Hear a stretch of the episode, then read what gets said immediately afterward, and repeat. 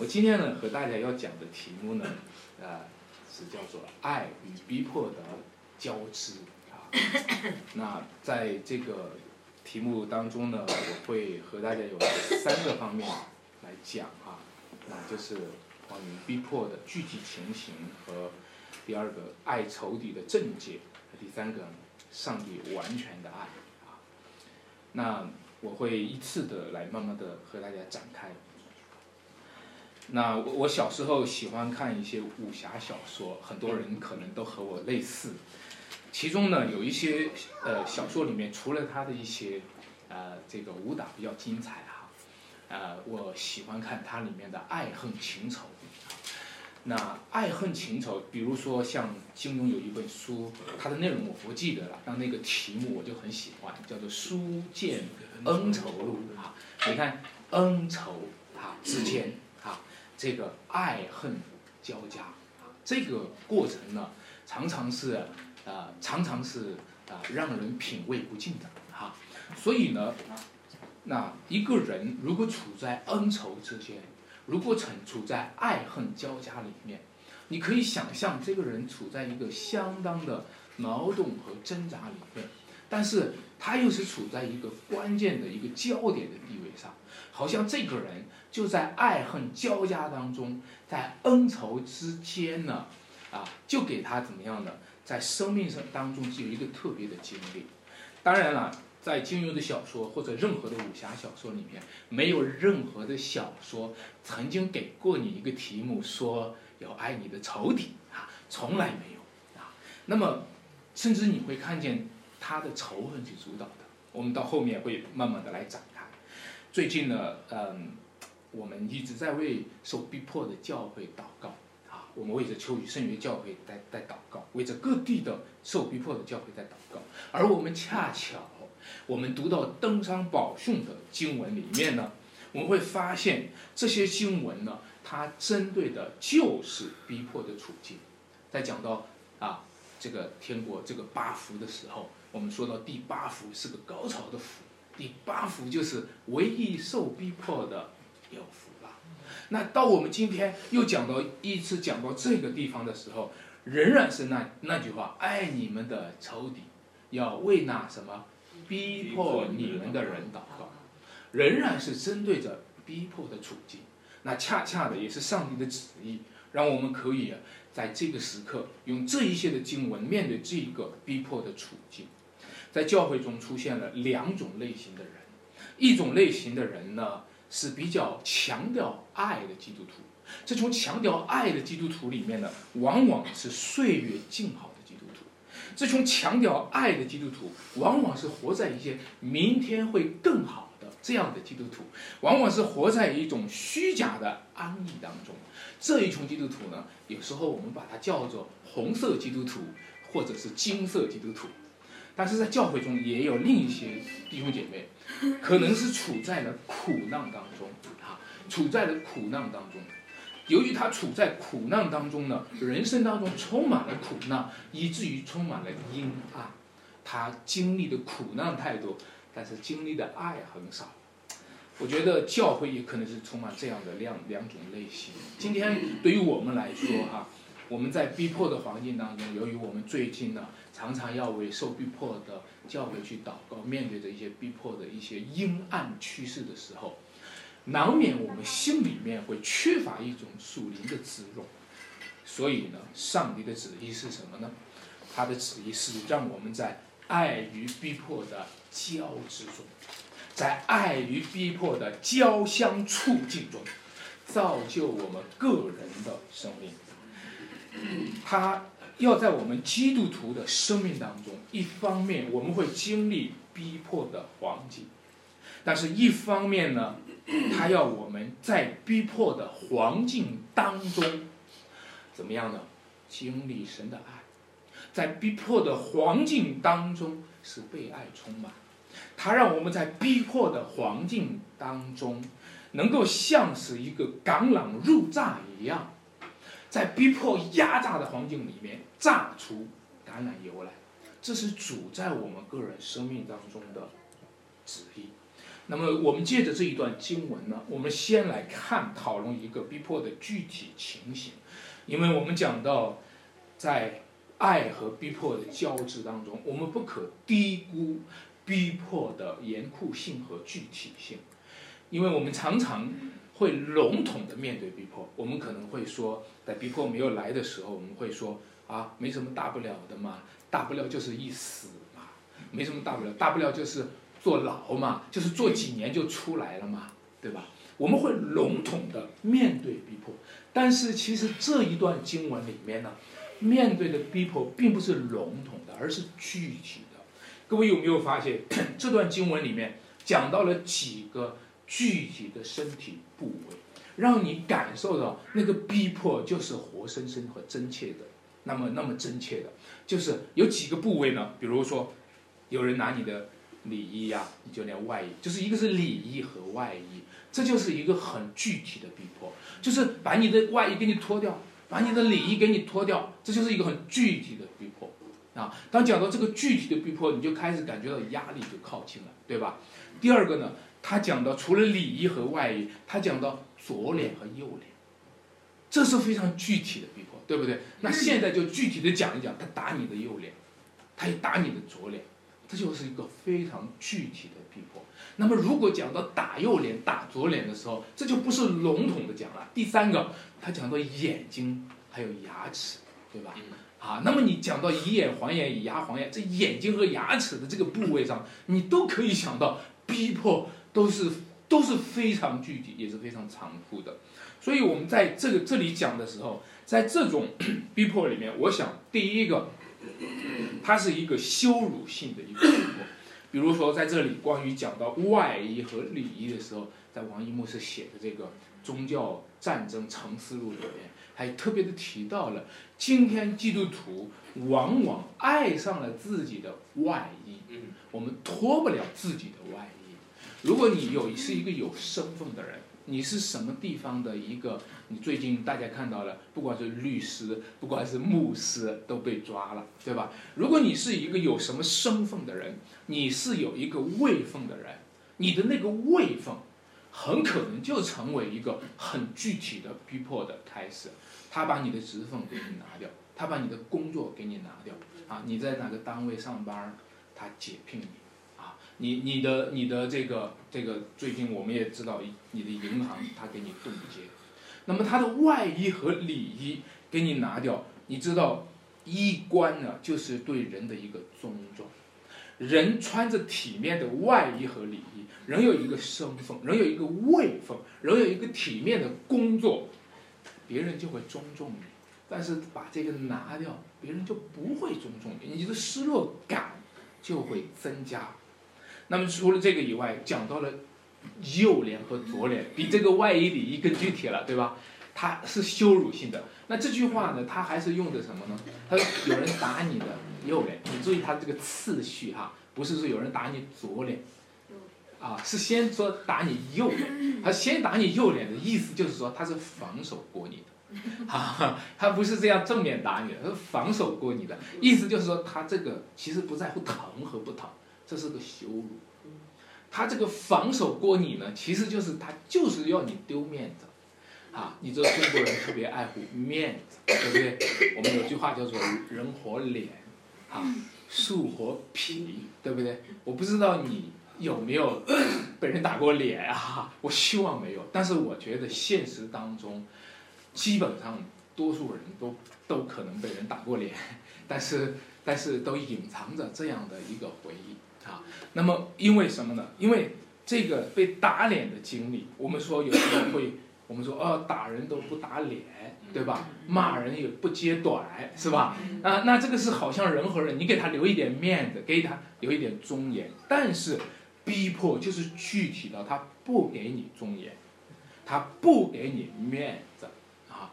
这个秋雨的这个在发生的这个宋恩光弟兄身上的这个就更加的考验大了。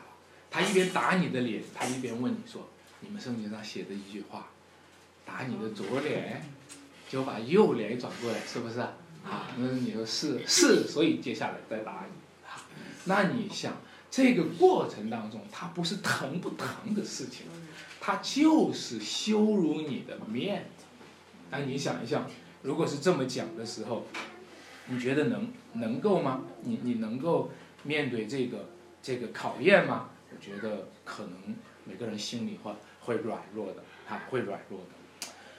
说实话，我想说一句话：这个时代哈，如果让我给你看另外一个面，这个这个现象的话，你也许会发现一个情况，就是这个时代丢脸的事情并不是没有。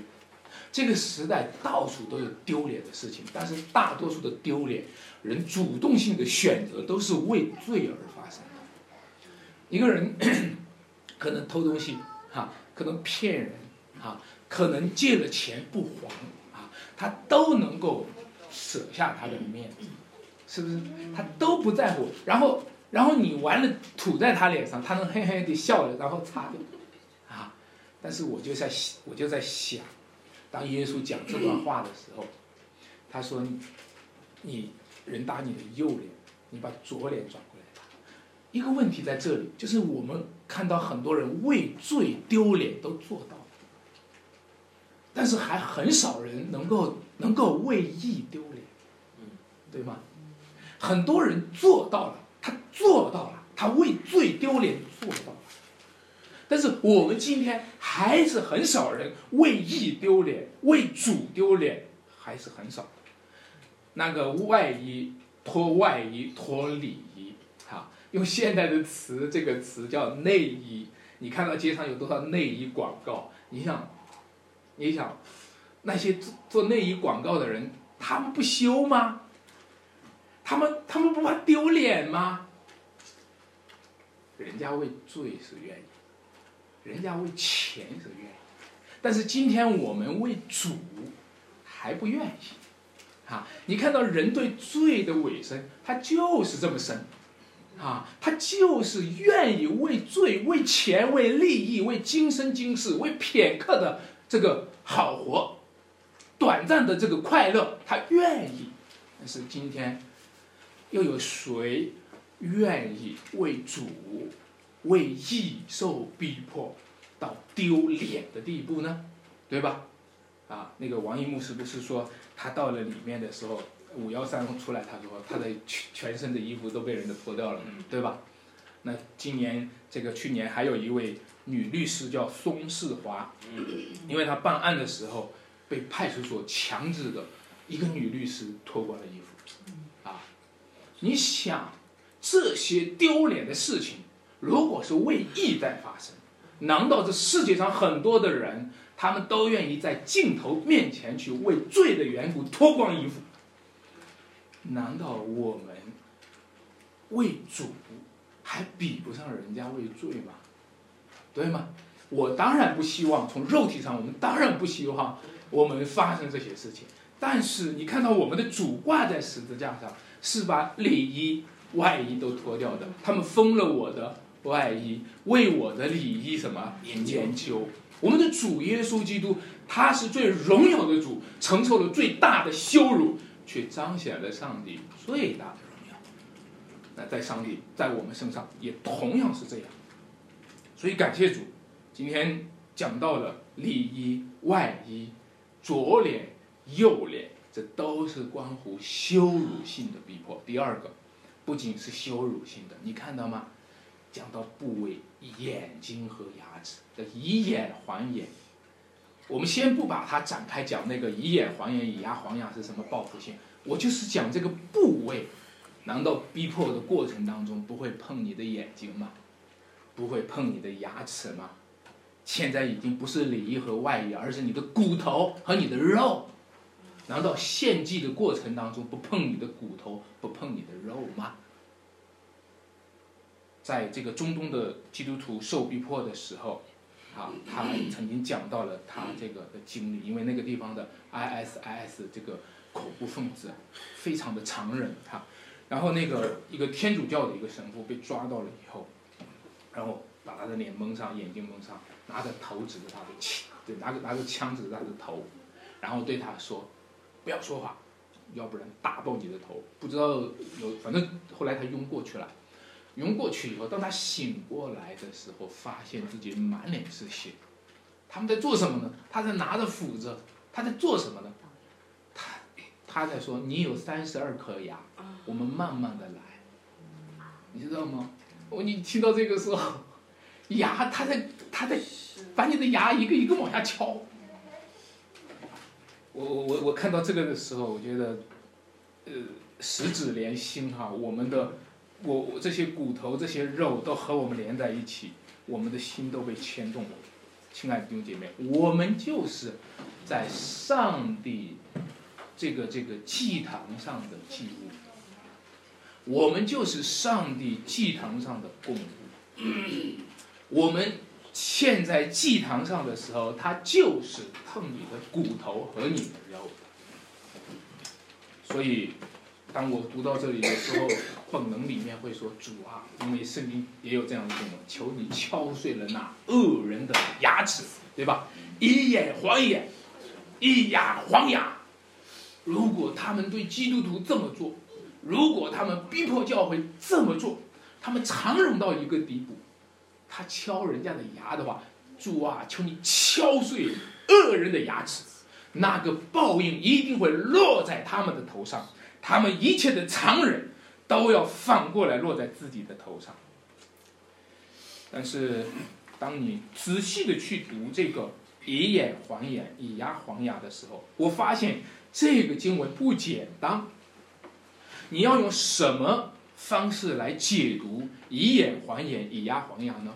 普遍的解读是报复性，这种报复性解读就是说，哦，你打了我一个眼，我也打你一个，你敲了我的牙，我也敲了你的牙，这是普遍的报复性的以眼还眼，以牙还牙，在人间的冤冤相报，在这个世间的暴力的这种这种这种生活方式，就这么就是这么这个样子。但是比较正确的解读是什么呢？这个以眼还眼，以牙还牙，它是审判性的，而不是报复性的。报复性和审判性的区别在哪里？报复性就是我自己做了审判官，我自己做了执行官。因为你打了我一个眼，那我很自然的我就做一个公平的判断吧，我自己就能判断，那我也打断你一个眼，这就是公平的，对不对？好，但是大家都知道。如果这个公平执行下来，这就是冤冤相报，冤冤相报，对不对？这个没完没了。但是比较正确的，按照摩西在旧约当中讲这句话，以眼还眼，以牙还牙，它是指审判性的公义，它是指有一位审判的主，并不是说你们两人自己就能这么解决啊！你俩，你打掉我一个牙。我也打你一个牙，你打了我一巴掌，我也打你一巴掌，哈，没完没了。大家就发现他，他其实打架就是这样的，他其实都是在寻求公平的，但是他的公平越来越寻的寻不到，因为你打了我一下，我 他又打了我一下，他他就感觉很疼，他感觉很疼的时候，他就觉得很很屈辱，这个很屈辱，心里就很不平衡，对吧？必须让心里扳回这个平衡来，这个扳回这个平衡来，我干脆打你两下算了，万一你还我一下呢？对吧？对吧？所以他 心里要扳回这个平衡来，但是他们都没有审判的主，除非是你有审判的主来主持这个公义。那么这个公义又是什么样呢？如果审判的主说：“好了，我现在宣布，你们记得所罗门审判吗？那个非常公平。好了，你俩都抢想要孩子啊，把孩子从中间劈开。如果有一个主是这么审判的，好了，他打了你一个眼，好，你现在去吧。”我现在是审判的主，命令你把他的眼睛也挖出来。那如果这样的话，这个审判也是蛮残酷的，对吧？那你又不能说这个不公平，所以我告诉大家，其实以眼还眼，以牙还牙，除非有救赎性的解读，除非有福音性的解读，否则的话，就算是有审判的主。就算是由最高法院的最高法官来下达这个任务、这个命令，仍然是错的，仍然是残忍的，仍然是没有显出慈爱和公义的。那么，这个福音性解读是怎么样的解读呢？第一个，亲爱的弟兄姐妹们，你知道吗？我们每一个人面对的审判，是耶稣用他的眼睛、用他的牙齿、用他的整个的身体。代替了我们。以眼还眼，这个“还”字，它就是以眼代替眼。这个以眼，这个原文里面就是以眼睛代替眼睛，是耶稣的眼睛在代替我们，是耶稣的牙齿在代替我们，是耶稣的肢体，他的手、他的脚、他的里衣外衣被封了，他代替我们，在十字架上，主耶稣基督承担了这一切的羞辱，一切的痛苦，这样一切的打击落在他的身上，一切的辱骂落在他的身上。那么用他的身体来还我们的身体，来来代替我们的身体，这是第一个。第二个，还有一个更重要的事情，让我告诉你：既然耶稣的身体代替了我们的身体，挂在了十字架上；既然耶稣的身体代替了我们的身体，挂在了木头上；既然耶稣的身体代替了我们的身体去死了，有一个好消息要告诉你：以眼还眼。以牙还牙是安慰那些受逼迫的人，那些受逼迫的人，他们的牙被敲了，上帝要还给他们呀。那些受逼迫的人，他们的眼睛、他们的身体被打了，他们甚至被伤残了，上帝要还给他们那个身体，在复活里面还给那个身体。耶稣基督的复活，就给他们复活。耶稣基督的复活就还给他们一个身体，那个身体是刚才读的经文，拿金子代替铜，拿铜代替铁，啊，拿铁代替木头，到那个时候要还给他们一个全新的身体。所以今天摆在祭坛上的那些基督徒，摆在祭坛上的那些为主受苦的身体，他们复活的时候，主要还给他们身体。还给他们牙齿，还给他们眼睛，主要还给他们一个全然的身体，一个不能朽坏的荣耀的身体。阿门。各位，你知道吗？在福音里面，这是一个加倍的偿还。我想，今天在基督徒生活当中，很多的人都会这么去理解的。有一个弟兄，他有一天嘴上起了一个泡。他坐在那里聊天的时候，他说：“哎呦，我嘴上起了一个泡，大概是我嘴上放的醉了。”大哥，我想了一下，我反思了一下，我想了一下，可能昨天弟兄啊，昨天我对你说了不该说的话了，对不起哈，常好，对不起啊，原谅我哈，因为我对你说的话了，今天就生了一个泡，你看，你看，神在惩罚我了。很多弟兄姐妹对于就是这样理解，以嘴还嘴，哈。以牙还牙，很多弟兄姐妹们，他们今天理解的主对他的信仰就是什么呢？由于我嘴上放了罪，所以嘴上就会起泡啊。也许今天弟兄姐妹们啊，这种信仰叫做头痛医头，啊，脚痛医脚。也许今天我们很多基督徒的信仰里面，我们停在了一个浅浅的。和今天很多世俗之人的这样的信仰是类似的，但是他却不知道，耶稣的身体代替我们身体的每一个部分。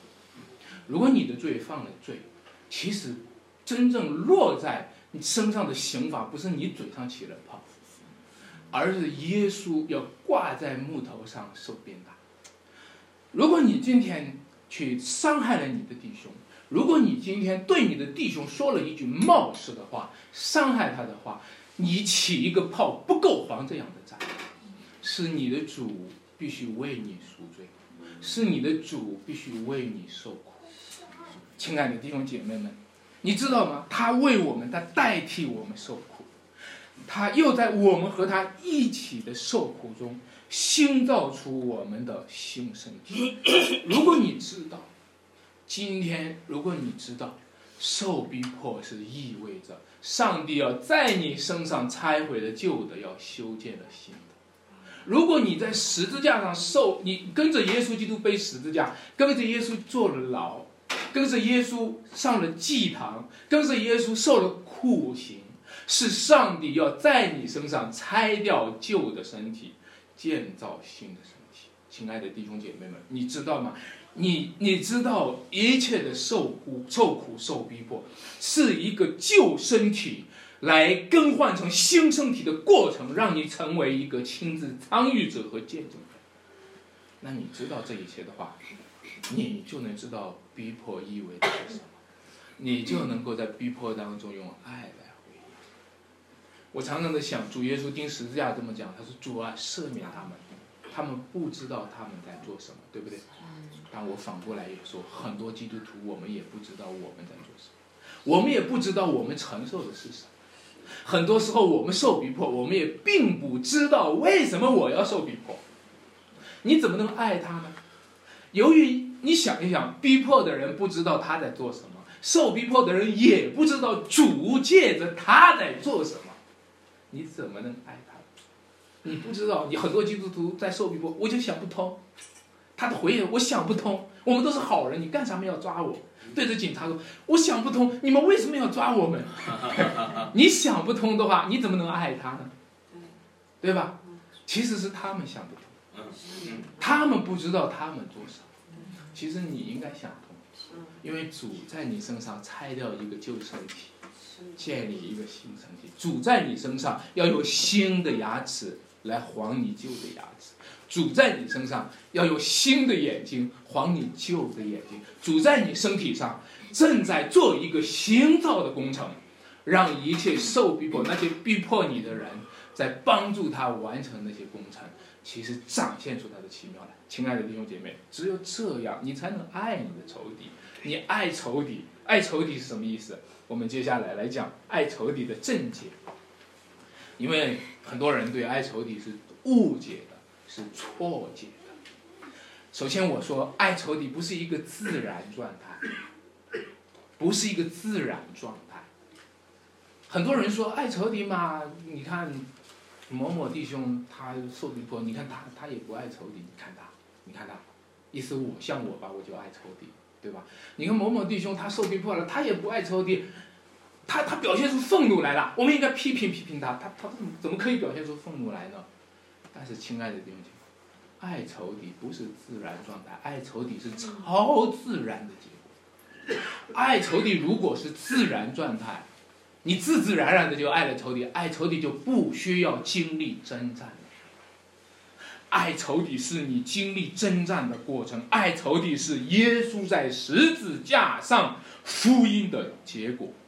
爱仇敌是耶稣基督从死而复活的大能彰显的。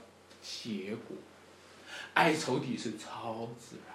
如果一个人爱仇敌的话，在他的身上正在发生一个超自然大能的彰显，福音在他生命当中颠覆的大能的彰显。但是，这个超自然的大能却有与自然界的现象是符合的，不但是符合的，而且是充实了那个自然的意义。比如说，耶稣讲的这句话，就是用自然的例子。他说：“你们看，天父叫日头照好人，也照歹人，这是不是自然的例子？是自然的例子。他叫他他降雨给义人，也给不义的人。你看，这是自然世界当中的现象，却是那个超自然的大能的结果，在基督徒的生命上当中才能彰显出来。亲爱的弟兄姐妹们，因为爱仇敌。”是，并不是一个自然而然的自然人就能完成的，因为今天的自然人都是堕落的罪人。每一个人并不是一个自然的就能够爱仇敌。人家打你一下右脸，你能自然的就把左脸转过去吗？不可能。人家把你的外衣拿掉了，你把礼仪还给他，这不对。如果这是自然人自然的去做的，这个叫，这个叫傻子，这个叫，这个叫受虐狂。对不对？所以我告诉大家，今天很多人由于把爱仇敌理解成是自然状态，也就把基督徒理解成受虐狂。不管是外界的非基督徒对基督徒的理解，还是你内部的基督徒对基督徒的理解，都把基督徒理解成受虐狂。啊，理解成受虐狂就没有理性，仿佛理性，仿佛自然。但是其实弟兄姐妹。爱仇敌，他并不是说你要去做一个受虐狂。前两天大家在网络上看到一个比较有名的老师是复旦大学的一位陈果老师，他讲的他讲了一段话哈，被人批评他，哎，他要与黑暗和解，是吧？他说你你要与黑暗和解，你不要与黑暗争执，你也变成黑暗的一部分，黑暗就不黑暗了。啊，啊然后他还讲道德人格有什么用啊？讲这些，对吧？我想，我想，也许他就是把爱仇敌理解成自然状态啊。也许，也许你要是跟他谈的话，他还他说基督徒你们怎么批评我的？我还是从圣经当中得出来的灵感呢。啊，因为对于他而言，爱仇敌嘛，这不是更高尚的一个道德吗？这不是更高尚的人格吗？但是你就会发现，那么如果爱仇敌是这样子的话，爱仇敌的人。根本比比不上世界上那些比较固执的哈来去执着的一些人，对不对？亲爱的弟兄姐妹，其实爱仇敌不是一个自然状态，那么爱仇敌也不是一个受虐狂，受虐狂针对的是施虐狂，这种人叫受虐狂，而基督徒针对的是什么呢？是上帝。是上帝，区别在哪里？受虐狂针对的是人间的强权，而基督徒针对的是上帝的主权，这不一样。如果你针对着人间的强权，你去迎合他，你就是受虐狂；如果你针对的不是人间的强权，不是法老的强权，你针对的是上帝至高圣洁的主权。你不是受虐狂，你不是，你是基督徒，你是背十字架的人，甚至如果你是服在了上帝的主权之下的基督徒的话，你会发现，你恰恰由于顺从神，而不顺从那些人间的强权。亲爱的弟兄姐妹们，让我们来看，爱仇敌是什么？爱仇敌不是与黑暗和解。爱仇敌是与黑暗进入更深层次的征战。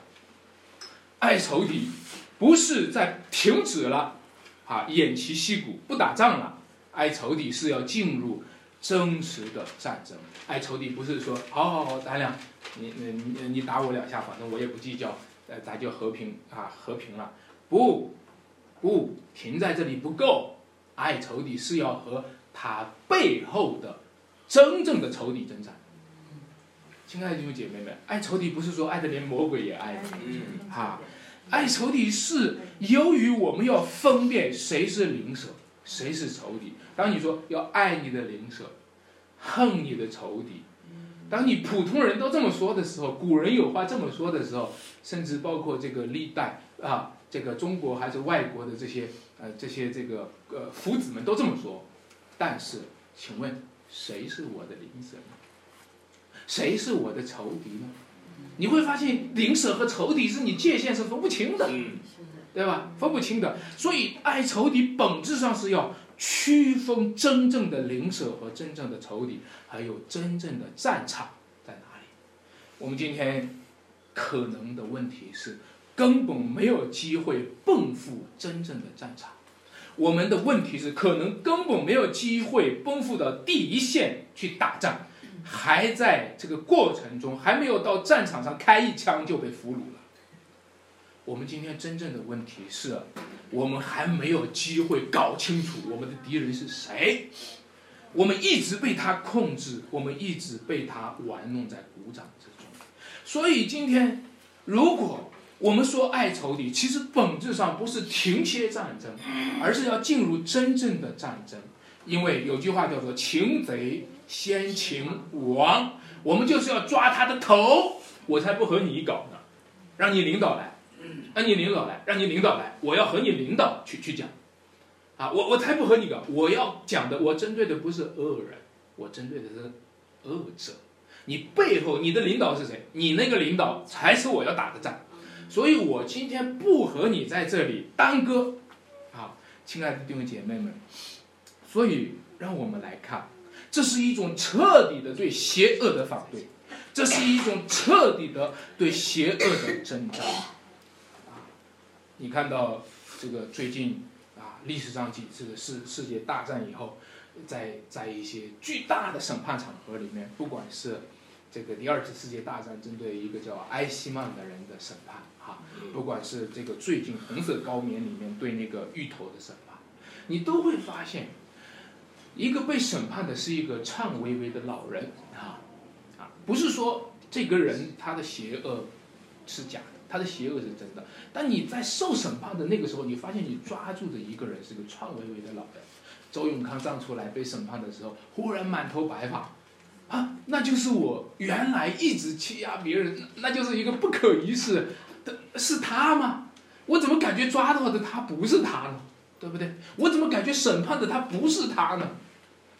你就会发现，最后总会丢出一个傀儡来。替他承担那个罪高，对不对？所以爱仇敌，并不是说对着那一切不可一世的骄傲和狂傲来去低头，而是说，当那个仇敌丢出一个傀儡来的时候，你清楚这个傀儡，并不是你真正的仇敌。亲爱的弟兄姐妹们，所以我们今天需要面对的，恰恰是对那些落马的贪官。如果你身边身边有这样的人，恰恰是给他传福音，恰恰是让他去认罪，让他去悔改，让他去自己主动的承认自己的罪，然后暴露出背后真正邪恶的那一个恶者。亲爱的弟兄姐妹们，让我们来看什么是哀愁。其实在约翰福音十五章呢，有这样的一段表达。约翰福音十五章，如果你读了以后，你会发现那里面表达了一个充满了爱的群体。最熟悉的经文呢，你们要彼此相爱，对吧？啊，我怎么样爱你们，你们也要怎么样相爱，对不对？但是你知道吗？在约翰福音十五章十八节那里讲完了爱的时候，忽然开始讲一句话：世界若恨你们，你们知道在恨你们以前已经恨了。他接下来就开始讲世界怎么逼迫你们，怎么恨你，怎么无缘无故的恨。弟兄姐妹，你知道吗？这个经文就显出来，一个是爱的群体，一个是恨的群体。你知道教会今天处在的地位就是一个危机性的存在，就是你是一个爱的群体，你的周围却是一个恨的群体。他们不是说他们不表达爱，他们也表达爱，他们会表达爱国，啊。他们会表达，但是他的每一个爱，他都是用什么呢？附加着恨来去体现的。比如说爱国，他总要附加一个抗日。他不加上抗日，这个爱国他不知道怎么爱。他要说爱国，他就要附加上反帝，就是反对打倒帝国主义。他不附加上这个打倒帝国主义，他体现不出这个爱。他就像一个男孩他怎么去体现他爱他妈妈呢？他他就说他妈妈说喜鹊子尾巴长，这个娶过媳妇儿忘了娘，还是哦妈，我是爱你的，我绝对要忠心于你，爱你的。他通过什么来表达对他妈妈的这个爱呢？他他就是疏远他的妻子，啊，甚至他对他的妻子去去去去暴力相向。你看到吗？你看到吗？一个属于恨的群体里面。他能表达出什么爱？他要表达爱，他必须要表达一个相对应的恨。也就是说，这个恨的群体，这个世界当中就是一个恨的群体。他们要表达爱，他必须找到一个相对应的恨来表达爱。他们是用恨表达爱，但是主说，我们却是用爱来表达爱。这就是不同的群体。这就是爱的国度，恩典的国度，上帝儿女的国度，与这个世界不同的。甚至你会看见这个用爱来表达爱的群体，他甚至能够连仇敌去爱。亲爱的弟兄姐妹们，你看到吗？这个世界上，他们讲爱你们的仇，这个爱你的灵舍，恨你的仇敌。你知道吗？他其实重点说的是后半句。恨你的仇我我想今天基督徒却不应该这样，求主帮助我们，让我们真正的体现出一个全然不同的法则，全然不同的生命，全然不同的用作规模，这就是世界的光，这就是这世界的盐，这就是在这个世界上根本没有机会看见，啊，终于有一天看见的，这是上帝的荣耀在教会当中，在基督徒中间。由于你是爱的群体，他是恨的群体，恨的群体要检验检验你们这爱的群体，对吧？要检验检验爱的群体，他就会拿他的群体来碰撞你的群体。亲爱的弟兄姐妹，逼迫就这么形成。世界若恨你们，恨你们以前已经恨我了，逼迫就这么形成了。他用恨的群体，用恨的法则，用恨的用状规模来碰撞这个爱的群体里面爱的用状规模。一碰，哦，你的、你的、你的那个用作方向可能一下就颠覆返回来了。也变成恨了，哎呀，这些人真是恨死了！这些人，哈，你就变成也变成恨了，那你恰恰就为恶所生，这就是他的问题。你们是什么爱的群体啊？我们用恨的群体一碰啊，你们这些啊爱的群体就开始变得咬牙切齿了，你们就为恶所生。所以你的战略是什么？恰恰相反，我们不把这个运转的规则 改变，我们就是这个运转规则。我们甚至告诉说，你是魔鬼的俘虏，你是罪的奴隶，你正在给魔鬼当差，你的结局就是死亡和灭亡。你唯有悔改，你唯有悔改，你加入了这个群体里面，我给你尝一尝这个群体里面是什么，我有爱给你，你尝一尝，你尝一尝，啊，你尝一尝这个群体是什么，这就是我们的任务。弟兄姐妹们，我们不是要回避逼迫，我们是要预备逼迫来到的时候，我们拿什么给他们？啊，我们这里面，我们这里面储存起来的爱有多少？我我们这里面库存的爱有多少？我们这个库存的爱用作起来的时候，它还用作的自如不自如？哈，哎，用作的自如不自如？是不是这个卡壳很容易卡壳？我们尽量的让它用作自如。啊让那些碰过我们的人，让那些逼迫我们的人，让他们接触一个全然不同的生命法则，是他们从来没有接触、从来没有想过。亲爱的弟兄姐妹，所以圣经给我们教导：如果有人让你走一里路，你就同他走什么二里？二里，你知道吗？这叫战争状态。嗯，这个叫积极的战争状态。这个叫积极的备战状态。我觉得今天最重要的就是这个东西，就是说你还有多少的积极性。我觉得这个东西呢，是我们极其需要预备的，啊，极其而敌人极其想要打倒的就是这个东西。敌人要打倒的就是你的积极状态，打倒的就是你，他要让你走一里路，你就同他走二里路，意思就是说什么呢？这意思就是说，啊，走二里路就是说，我已经准备了满足上帝的要求，上帝的要求是超过了你的要求。弟兄姐妹们，很多人读到登山宝训的时候，觉得它是太重的担子。但是让我告诉你一件事情，如果在登山宝训里面，你已经开始过一个遵行上帝话语的生活方式，你在逼迫当中。你就能够应手，你就能够上路。如果你今天已经开始把上帝教导的生活成为你的生活方式，那么你一个人，我告诉大家，世界的逼迫再大，比不上上帝的逼迫大。世界的逼迫再大，上帝要你的完全像天赋一样完全。世界要你什么？世界一般是对半儿的要，哈，世界啊，忠于习主席，这就够了，对吧？呃，忠于忠于这个呃共产党，这就够了。这世界要的就是忠于今天的凯撒，这就够了。但是上帝要的是你要忠于的是上帝，忠于上帝要比忠于凯撒、忠于君王要难，要难，要更难。上帝是完全的，对吗？那这样的话。你就会看见，如果你今天就回应上帝的这个呼召，那恰恰就是你最好的备战，那就是我们啊最好的危机预案。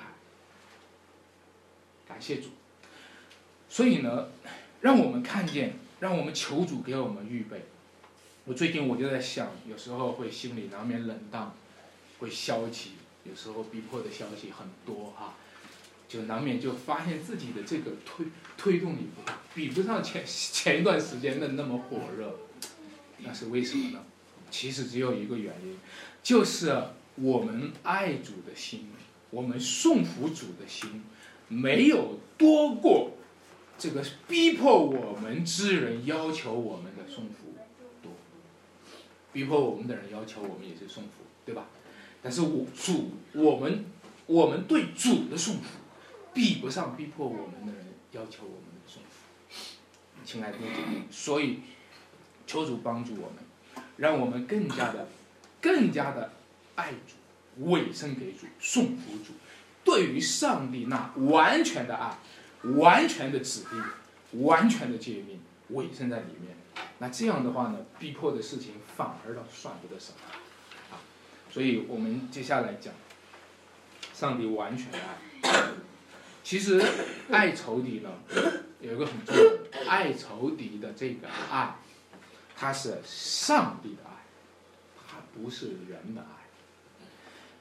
我们可能把这一段经文，大家知道吧？读登登山宝训的时候啊，那个浅理解就是那个那个读登山宝训，现在的那个出发点很重要，因为你一不小心的时候，你就把它读成人的爱，一不小心你就读成了上帝要求我做到什么，可是我做不到。所以就变成了一个达不到的高标准，变成了一个当不动的档子。但是各位大家都知道，约翰一书讲我们爱，因为什么？神先爱我们。其实这段经文的主体，你仔细的去读的时候，这段经文的主体，你觉得它是究竟在讲神的爱呢，还是在讲人的爱呢？我试着给大家读一下。你可以来体会，你觉得这段经文是在讲神的爱呢，还是在讲人的爱啊？我来读啊，啊，他说，他说，我告诉你们，要爱你们的仇敌，为那逼迫你们的祷告。你看啊，这样就可以做你们天父的儿子，因为他叫日头照好人，也照歹人，降雨给义人，也给不义的人。你觉得这是在重点讲神的爱，还是在讲人的爱？是的，但是你知道吗？大部分人读的时候会读成人的爱，读成说，我就是读到前面，你们要爱你们的仇敌，我就读到这里了，要为他逼迫你们的祷告。哎呀，这哪能做得到？是不是？停在这里。但是实际上，你有没有发现？有没有发现？包括到后面，你们若当爱那爱你们的人，有什么赏赐呢？税里不也是这样行吗？你们若当请你弟兄的安，比人有什么长处呢？外邦人不也是这样行吗？所以你们要完全像你们的天赋完全一样。你觉得他是在讲你的完全呢，还是在讲神的完全呢？神的完全。你看到吗？重点落点不一样，这个落点不一样，它的解释结果就不一样。如果我们的心里面第一位不是上帝，如果我们的心里面第一位是人，是我们自己，我们就会把落点落在我们自己身上。他就是我们当不动的当着，负不动的恶，那么他就是我们定罪的证据。律法就是要叫我们身上的罪显出来，我们不过是一个罪人。亲爱的弟兄姊妹，所以这段经文他要告诉你的，其实他宣扬的是神的爱，他否定的是人的爱，因为真正爱仇敌的是上帝，我们原来是他的仇敌。但是上帝却今天收纳我们成为他的儿女，都是因为他的圣子耶稣基督。所以这个经文里面，你看到吗？这经文的福音性，这经文的救赎性，这经文里面宣扬的是神的爱。神爱了我们这些仇敌，我们爱是因为神先爱了我们，弟兄姐妹们。所以让我告诉你一件事情：有人埋怨。教会当中没有爱，很多人都埋怨他所在的教会中没有爱。我告诉你一句话：教会中不是没有爱，教会中是太多人的爱。嗯嗯，教会中充满了人的爱，那些人的爱就像税吏一样的，当请他弟兄的安。那些人的爱就像外邦人一样，当爱那些爱他的人。教会中充满了这种爱，教会中不是没有爱，教会中到处都是这种爱。除非把这种爱拿掉，你才看到神的爱。弟兄姐妹，求主帮助我们，让我们真是有上帝的爱在我们中间。那如果这是完全的爱，爱既完全，就把惧怕除去了。啊，恨的人就是在爱上不完整的人，啊，惧怕的人也是在爱上不完整的人。说到底，亲爱的弟兄姐妹，今天我们都是在爱上不完整的人。由于我们在爱上不完整，我们在爱上不完整，我们的爱就是碎片化。嗯，我们不是没有爱，哎，我也很爱我的儿子啊，我也很爱我的女儿，我也很爱我老婆啊。我很爱呀，我因为我爱我的家，所以有时候为了生活，那我要养家糊口啊，这一家，我我我必须要生活呀，对不对？为了养家糊口，我有时候得做一些事情，我也知道不对，但是我必须做嘛，对不对？你看到这，他不是没有爱，这种爱是碎片化的爱。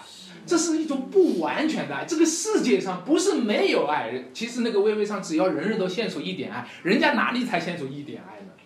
人家献出两点三点都献出来了，但是两点三点都是碎片，没有完全的爱，对吧？就是那些爱，就是那种爱，他的爱总对应着一种恨。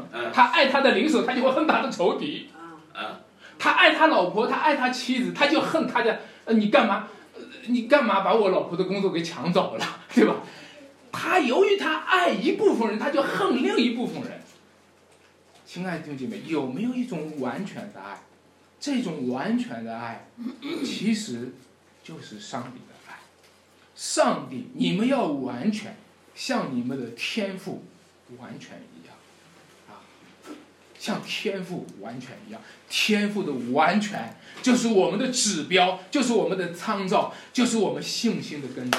我说，今天很多人没有办法仰视天赋的完全，没有人能够，没有很多人没有办法面对这一句经文。你们要完全，像你们的天赋完全，你知道吗？当这句经文一出来，就像太阳一样，很多人眼睛晃的不行，晃的不行啊！你们要完全像天赋一完全一样。这个眼睛晃的不得了，晃的不得了，大家就尽量回避这个经文。其实心里悄悄的在想，干什么那么完全？你不要那么完全嘛！你那么完全，害得我也得完全，是吧？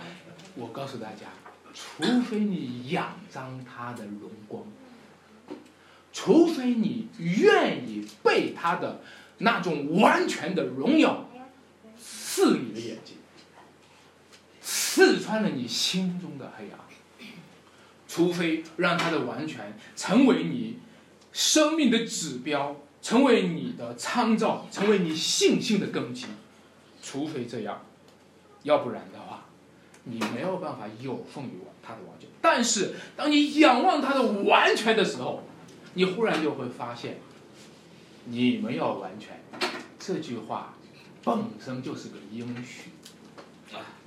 这句话本身就是个英雄，因为上帝是完全的神，完全的神要做一个完全的工作，完全的神不会命令残缺不全的我们去做完全的事情，完全的神是要把残缺不全的我们重塑成完全人，你知道吗？上帝要在我们身上，他有一个应许，这不仅是个命令，命令说你们要完全，他说他是在应许你们将要完全。你们家要完全，因为我是完全的神，神，我在你们身上要塑造你们成为完全，不达完全誓不罢休。然后你说，哎呀主啊，我已经够可以的了，我你你看我也改掉抽烟了，我现在也不喝酒了，我我以前跟我老婆吵架，现在不吵了，我更可以了，不行。上帝说誓不罢休，还要继续。主啊，可以了，我这几年你看，我才开始也混成讲道人了，差不多别人也都都说那个嗯安弟兄啊摩弟兄都很好的是吧？那主说不行，不行，反正你你不行，我也就这个样子。上帝说好，我就兴起逼迫来，我就信息逼迫来。你要不完全，你就会在逼迫中跌倒。你一跌倒，你这几年悔改的东西全部稀里哗啦。啊，所以上帝就说你必须完全，你必须配合着我，配合着我把这个工作完成。我现在在你身上要开刀。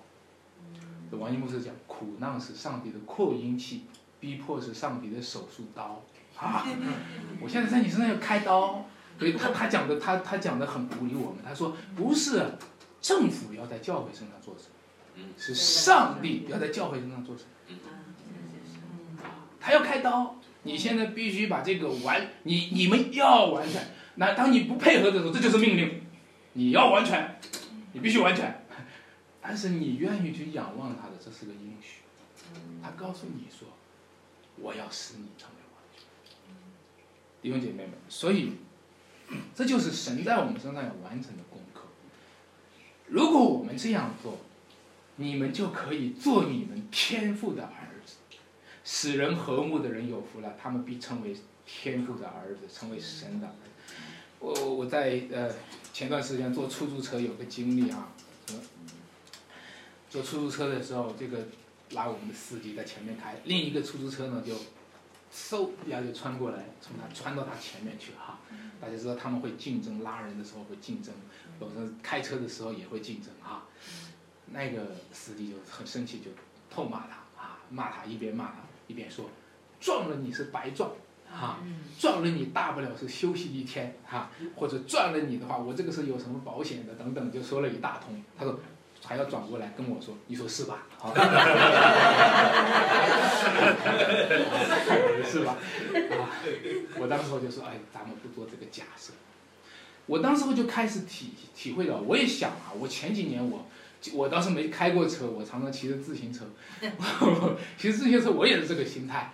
过来一个很漂亮的车，从我旁边嗖穿过去了，我先差点擦到我。我心里想，如果你擦到我的话，这个心里有一个自动用作旋律，自动用作机理，他要是查到我的话，我就怎么样，我就说什么，我就到时候就怎么样，就想了一大堆东西。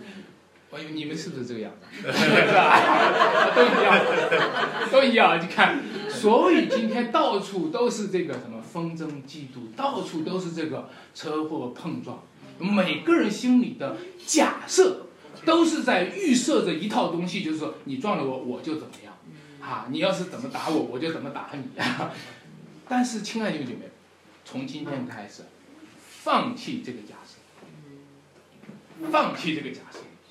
如果心里面忽然有一个什么车呀，一个人怎么碰了你怎么样，你就开始心里一系列假设。从现在开始，马上放弃这个假设，因为你是天父的儿子，你是使人和睦的人，你要爱你的仇敌，对吗？其实爱仇敌的焦点不是仇敌怎么样，你看他那个样子，瞧你那样子。爱仇敌的焦点是天赋。你是天赋的儿子。如果你常常看到天赋的完全，如果你不断的仰望天赋的完全，天赋的完全不断的光照你，因为你的生命的旋律就变成了和平的旋律。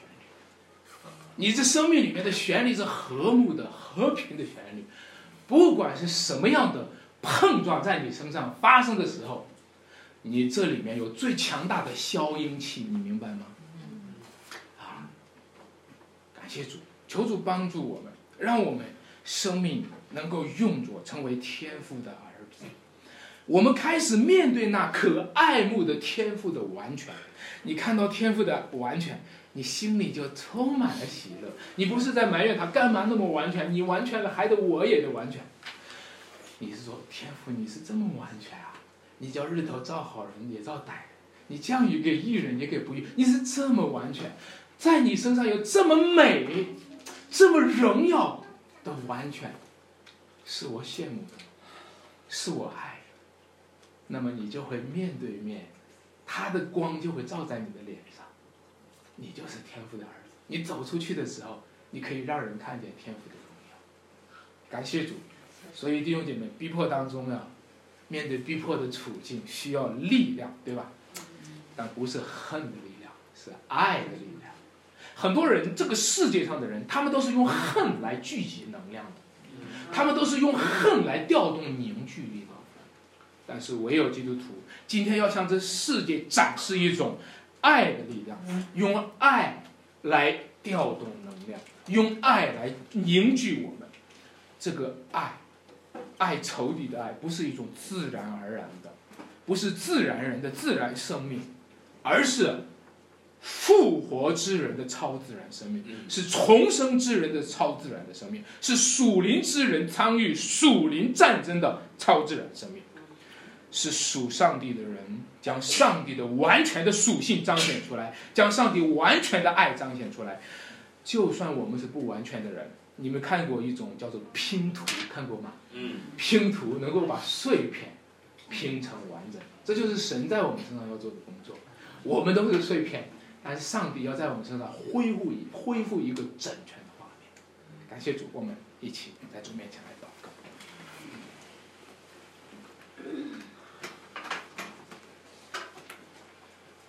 我们在天上的父，当你的荣耀显现的时候，当你的真光照亮我们，在你爱子里面，将你那爱仇敌的那个那个福音展示给我们的时候，主啊，这福音就在我们里面成为生命。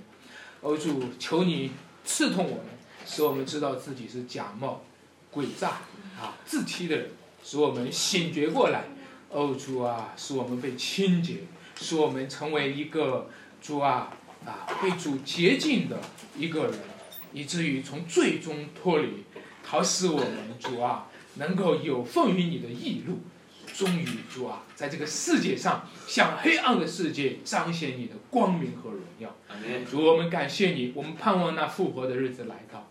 主啊，什么时候你才为那些受苦的殉道者们来伸冤呢？什么时候你才主啊为那些坐牢的弟兄姐妹伸冤呢？主啊，你说还要安息片时，还要有一些人继续去殉道，还要有一些人继续去坐牢。还要有一些人继续去受逼迫，还要有一些人继续去背十字架。主啊，让这些数目满足的时候，就有一个完全的复活，完全的荣耀要彰显出来。我们羡慕你的完全，主啊，让我们等候你，你在我们身上开工吧。哦，主啊，给我们除掉那恐惧战惊的心，你在我们身上开刀吧，让我们的生命。哦，不断的被主所更新，不断的被主所改变，成为一个陶主喜悦的真正的天赋的儿。谢谢主，你与我们同在，你在我们个人生命当中带领我们。求主赐福，求主引导，求主让我们真的是成为世界的光，成为世界的盐，做主美好的见证。感谢赞美主，荣耀归于天上的父。祷告奉主耶稣基督得胜的名求。阿门。